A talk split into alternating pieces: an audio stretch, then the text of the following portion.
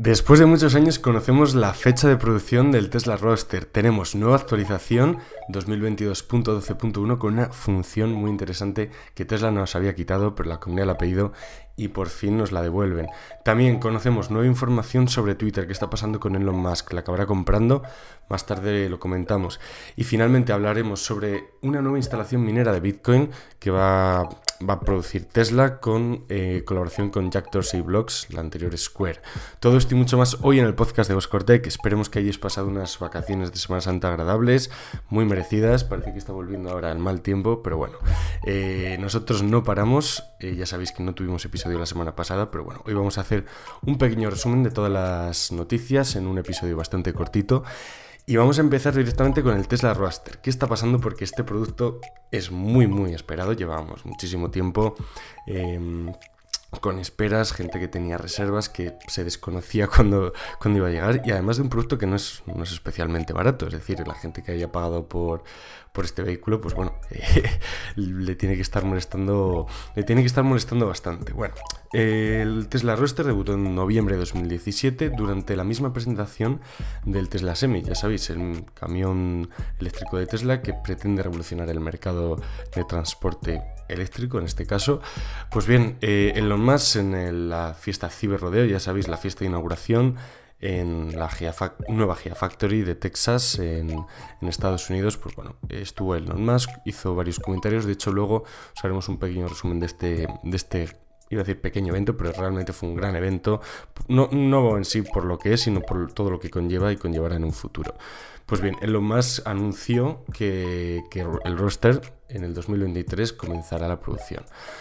Aquí, bueno, tomad esto un poco con pinzas porque esto es siempre el long time, como, como le gusta decir a, mi amigo Samuel, que hoy por cierto no nos puede acompañar, pero lo hará en el siguiente episodio.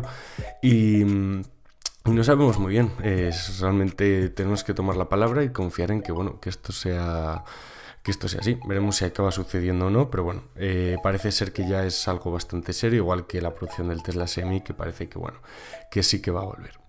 Eh, hace una semana, justo hace una semana, Tesla desplegó la actualización 2022.12.1 que devuelve una función eh, muy solicitada por todos los usuarios. La verdad, eh, todos, los, usuarios que tengáis un Tesla, yo creo que es algo que, que en falta y que era la propia Tesla la que lo había quitado. No es que era una función que faltara y demás, no, no, estaban los Tesla, pero Tesla la quitó.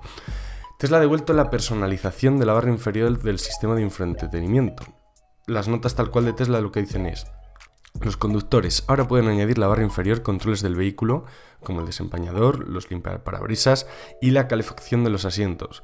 Para ello, pulsa prolongadamente cualquier icono de la aplicación para entrar en el modo edición, igual que hacemos en, en nuestro teléfono móvil, y a continuación arrastra el control deseando a la barra inferior. Es decir, nosotros tenemos una barra inferior con accesos directos que, bueno, cada uno personaliza con lo que más utiliza, pues eh, la música, el no sé qué, la radio, el Tesla Arcade, si sois de los que os gusta echar una partidita, en fin, cada uno con sus menús. Pues esto había desaparecido. Eh, Tesla había prefijado unos, unos iconos que, bueno, para Tesla eran los que ellos consideraban, pero bueno, eh, ha visto que ofrecer esta personalización finalmente era mejor. Desconozco por qué, por qué la habían quitado, pero bueno, con la versión 11, pues bueno, eh, desapareció y, y, la verdad que los usuarios lo echaban bastante en falta. Ya sabéis, la comunidad se... En esto en Twitter, en redes sociales, Reddit, etcétera hace bastante ruido y yo creo que Tesla sí que escucha bastante a los usuarios y bueno, parece ser que han reaccionado correctamente y aquí tenéis, aquí tenéis la muestra. Tenemos la actualización y podemos ya volver a hacer los cambios. Vamos a hablar sobre Musk, sobre Twitter. Posiblemente eh, os habéis enterado ya. Elon Musk compró el 9,2% de Twitter. La verdad que mm, nadie se lo esperaba. En un, bueno, eh, hay gente que sí, ¿no? Pero la verdad que el movimiento fue perfecto. Es decir, eh, primero metí un poco de miedo por Twitter, por la propia red social, diciendo, oye, en Twitter hay libertad de expresión, hizo una encuesta, dice, votad con cuidado porque los resultados de esta encuesta, oye, van a ser importantes, determinantes para, algo, pero no sabíamos el qué. No sé si quedaron 70 y pico por ciento que sí. Eh, bueno, la verdad, la mayoría votó que sí en, esta encuesta de, de Musk. acto seguido estuvo haciendo preguntas sobre, eh, sobre la, vamos, si necesitábamos una nueva, una nueva red social, si, cómo, cómo, podríamos solucionar estos problemas de libertad de expresión de Twitter y parecía ser que todo indicaba a que Musk iba a crear su propia red social. A mí la verdad que me chirreaba un poco porque claro, hacer una nueva red social... Eh, es muy difícil pasar, o sea, no en la parte de desarrollo, pero sí la parte de llevarte a todos los usuarios, conseguir una, una cantidad de usuarios suficiente como para, bueno, que pueda ser rentable y que, bueno, que la gente la utilice. Parece ser que, que, Donald Trump ya creó su propia red social, ya sabéis que con todo esto del Capitolio que sucedió el año pasado, etcétera, eh, se le vetaron de todas las redes sociales principalmente y, él ha dicho, bueno, pues yo creo mi propia red social. Parecía ser que Musk iba a seguir este pequeño camino, pero finalmente anunció que había comprado el 9,2% de participación en Twitter. Eh, el movimiento fue muy inteligente porque, claro, al meter miedo con la de, oye, voy a crear una red social, oye, ¿qué pasa con Twitter? ¿Qué tal? Las acciones bajaron y en ese momento él compró, claro, con el anuncio de que la había comprado, las acciones se dispararon eh, bastante, bastante, bastante. Y, bueno, y con ello, pues bueno, la riqueza además que aumentó un poquito más. Con esto, ¿qué sucedió luego? Bueno, pues eh, Musk, bueno, primero la junta directiva de Twitter invitó a Musk a, ella a participar, pero Musk se negó. Eh, y aquí es lo que y aquí es cuando saltan las alarmas. Y ya, bueno, eh, se, han visto sus cartas. El momento de escribir este artículo todavía no lo sabíamos. Pero Musk eh, ha hecho una oferta pública de adquisición, una OPA, como se suele conocer ¿no? en el mundillo de la economía, del 100% de Twitter. Quiere comprar todo Twitter. Y, ahora tiene mucho sentido el por qué no decidió unirse a la Junta. Es decir, si él se une a la Junta, le ponían un límite de la cantidad de de acciones que podía tener, no sé si era cerca del 15% aproximadamente, y más de eso eh, ya no podía participar en la Junta, es decir, con un 15% más de las acciones no podía ser miembro del Consejo de Administración de la empresa. Entonces él se negó a hacerlo y ahora ha hecho una oferta pública de adquisición del 100% de la empresa. Desconozco qué planes tiene Musk para Twitter, en el sentido de por qué quiere el 100% de la empresa, es decir, mm, se me hace bastante raro, pero sí que hemos escuchado ya algún movimiento que él ha propuesto a través de Twitter, eh, contestando a ciertos usuarios, en el que él indica que, bueno, que la, principal es la, publicidad, es decir, ahora mismo Twitter está limitado por la publicidad principalmente, es decir, eh, no hay libertad de expresión por los anunciantes, es decir, los anunciantes quieren que la red social sea una red muy limpia, que no tenga comentarios negativos, que no haya eh, racismo, que no haya tal. Entonces, bueno, creo que estamos de acuerdo en que hay ciertos comentarios que sí o sí no, no tienen cabida. Pero sí que Musk dice que quiere una libertad de expresión total, a pesar de ello. Entonces, eh, esto no le gusta a los anunciantes y por eso Twitter tiene como unos pequeños filtros eh, que, bueno, bloquean, borran comentarios por ser ofensivos, por ser, bueno, por determinadas cuestiones, ¿no? Entonces, más lo que propone es dejar de depender de la publicidad y en cambio ofrecer un servicio de bueno, de suscripción por 3 dólares, 2 dólares, algo así, que te ofreciera una insignia de verificado, que te ofreciera la posibilidad de editar tweets, que te ofreciera, bueno, diferentes cosas que él, que él comentaba en un tweet y, que con ello que, la empresa sería rentable. Mm, habría que echar cálculos y ver, ver qué, sucedería ahí, pero bueno, ¿Qué ha pasado con, todo esto finalmente? Bueno, las acciones de Twitter desde la compra de, de más pasaron de unos 38, 39 dólares a 50,98 en máximo y ahora mismo están a 46,16 dólares. Es decir, en el último mes han subido un 23,3%, lo cual no está nada, nada mal. Vamos a hablar de Bitcoin. Hacía mucho que no hablábamos sobre Bitcoin eh, en este podcast y tampoco en la página web y ya sabéis que nos gusta bastante y a vosotros también. ¿Y qué está pasando con Bitcoin? Porque bueno, ya sabéis, Tesla, la estrategia de Tesla con Bitcoin está siendo un poquito rara.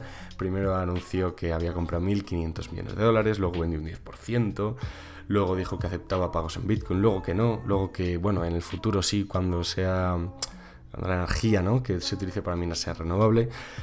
Han tenido ahí unos tiras y aflojas con la criptomoneda que, bueno, no se acaban de entender muy bien. Pero sí que es cierto que tanto Tesla como SpaceX eh, tienen reservas de Bitcoin en sus, en sus balances. ¿Qué está pasando ahora? Bueno, Tesla eh, se ha aliado con, Square, que es, bueno, em, ahora se llama Block la compañía, pero bueno, Square eh, es más conocida. De hecho, en España, eh, el otro día vi publicidad en una marquesina de, Square, que todavía no le han cambiado el nombre a Blocks. Eh, no sé si todavía es esto en Estados Unidos, si están haciendo todavía el rebranding. Pero bueno, se ha aliado Tesla con esta empresa, la de Jack Dorsey, el anterior fundador de Twitter, para crear una planta solar juntos y un megapack, que es un, bueno, para lo que no os conozcáis de Tesla Solar, un lugar donde se almacena energía para bueno, impulsar una instalación minera de Bitcoin. Bueno, eh, la verdad que la idea puede estar bastante bien. Sí que es cierto que Square, eh, o bueno, eh, Blocks, como se llama ahora, tiene un enfoque en criptomonedas bastante alto. Es decir, Jack Dorsey, el fundador de Twitter, antes de dejar Twitter, hace relativamente poco, sí que impulsó bastantes cosas de criptomonedas dentro de Twitter. Ya sabéis, podéis añadir a vuestro perfil que os donen con criptomonedas. Tenemos las fotos de perfil con NFT hay ciertas cosas que bueno se han ido incorporando y que, bueno que creo que fueron principalmente por, este hombre que está muy metido en todo lo que sea tecnología blockchain etcétera y, la verdad que bueno es una tecnología que es realmente interesante tenemos que ver todavía cómo la podemos utilizar a nuestro favor pero sí que es cierto que tiene un potencial muy interesante. Eh, sobre la granja solar esta que va a producir Bitcoin no se sabe muchísimo más simplemente fue este pequeño anuncio y, bueno, eh, según los detalles o intuiciones que podemos hacer, se van a equipar con unos conjuntos fotovoltaicos por parte de Tesla de 3,8 megavatios y 12 megavatios, es decir, una combinación de ambos junto con el megapack para almacenar la, energía. Al parecer la construcción ya ha comenzado y, bueno, eh, con esto se, se minará Bitcoin de una manera 100% renovable y solar. No sé si, igual esto es un movimiento por parte de Tesla para minar su propio Bitcoin, decir que es 100% solar, 100% eh, energías alternativas y decir, vale, pues ahora volvemos a aceptar Bitcoin o compramos más. No lo sabemos, pero parece ser que, bueno, eh, más personalmente también le gustan las criptomonedas y él invierte personalmente tanto en eh, Bitcoin, Ethereum y Dogecoin, por lo que le ha dicho. y, bueno, incluirlo dentro de la estrategia de la empresa, creo que él quiere crear una buena imagen para hacerlo, porque siempre se le ha criticado el, eh, bueno, los inversores, oye, eh, que si queremos exponernos a la volatilidad del Bitcoin, nos exponemos nosotros mismos, no nos queremos exponer con la acción de Tesla. Es decir, mm, queremos que si invertimos en Tesla, sea Tesla, que es lo que comentaba eh, Tim Cook, el CEO de Apple, hace un par de entrevistas, creo que ha dado una recientemente, pues la anterior, en la que le comentaban también por las criptomonedas. Decía que, bueno, que él personalmente le gustaba, sí que tenía alguna, y que, bueno, Apple estaba trabajando, ya sabéis, siempre dice lo de Apple estaba trabajando en cierto, bueno, siempre dice en estos comentarios, ¿no? Que realmente no sabemos, pero sí que es cierto que dijo que en el balance nunca lo, nunca lo incluirían, por eso, por la exposición de sus, bueno, eh, de los inversores. Veremos qué, veremos qué acaba sucediendo. Bueno, vamos a hablar del 2023, ya sabéis, del pequeño resumen que, os íbamos a hacer del, Tesla Cyber Rodeo. Ya sabéis, eh, presentación de Giga Texas, se presentaron los nuevos Tesla Model Y con, las baterías 4680, eh, muy bien, ya teníamos bastantes ganas de, de, ello. Y Musk hizo un pequeño resumen o, como se suele llamar, hoja de ruta de lo que está por venir en el 2022, 2023 y en el futuro. 2022, bueno, un año centrado en la ampliación de las operaciones y lo hemos visto. Eh, nueva Gigafactory en Texas, nueva Gigafactory en Berlín, se habla ya de una nueva ampliación en la Gigafactory de Shanghai e incluso ya hay rumores de una nueva Gigafactory en Europa que posiblemente sea en Reino Unido. 2023, ¿qué esperamos? Que bueno, eh, la empresa podría centrarse en la entrega de nuevos productos. ¿Qué, qué vemos con esto? ¿Que habrá nuevos productos? Posiblemente sí en un futuro, pero se centraba realmente en la entrega de productos que ya existen pero que todavía no se producen en masa. Estamos hablando del Cybertruck, estamos hablando del Roadster, estamos hablando del Tesla Semi.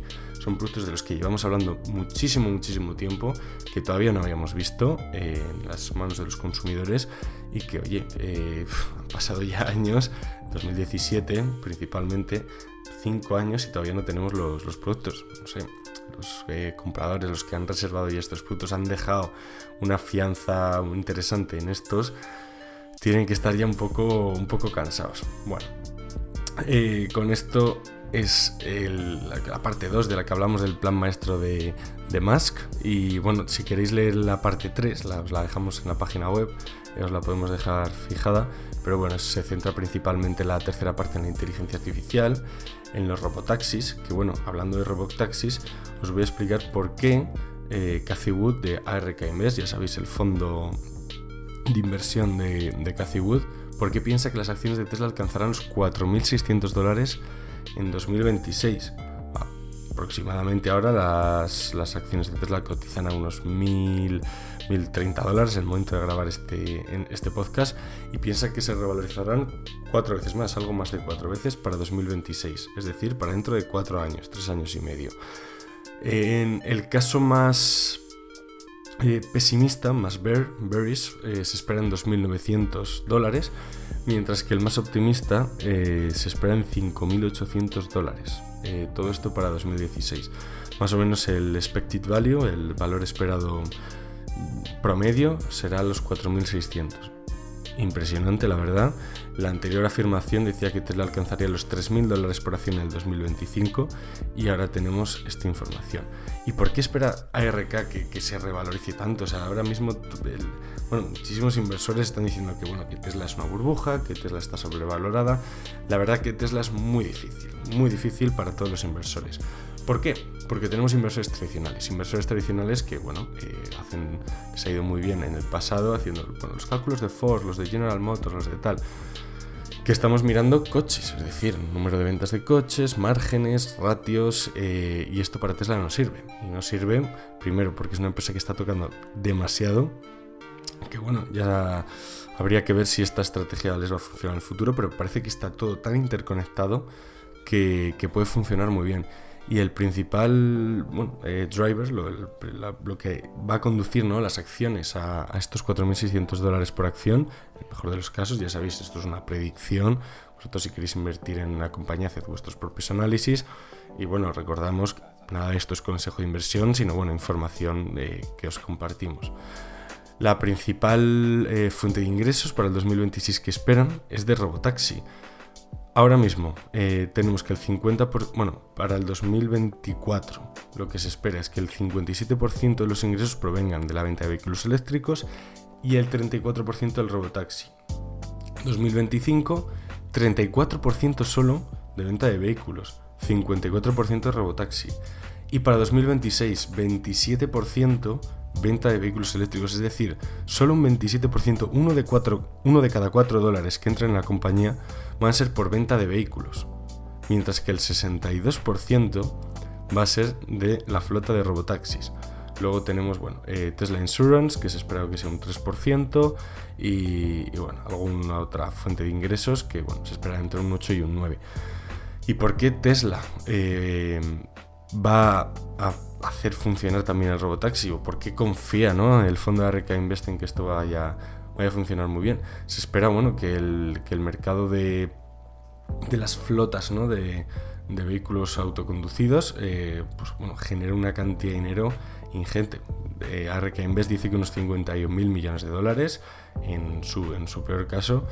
Mm, veremos a ver qué acaba sucediendo, pero bueno, eh, ARK Invest sí que ha tenido un buen background en, ciertas operaciones, en otras no tanto, las cosas como son, pero, pero sí que es cierto que han, bueno, fueron de los primeros en invertir en Tesla y en confiar tanto en Tesla, así que bueno, veremos qué acaba sucediendo. Y para acabar, em, una noticia que nos viene desde Berlín.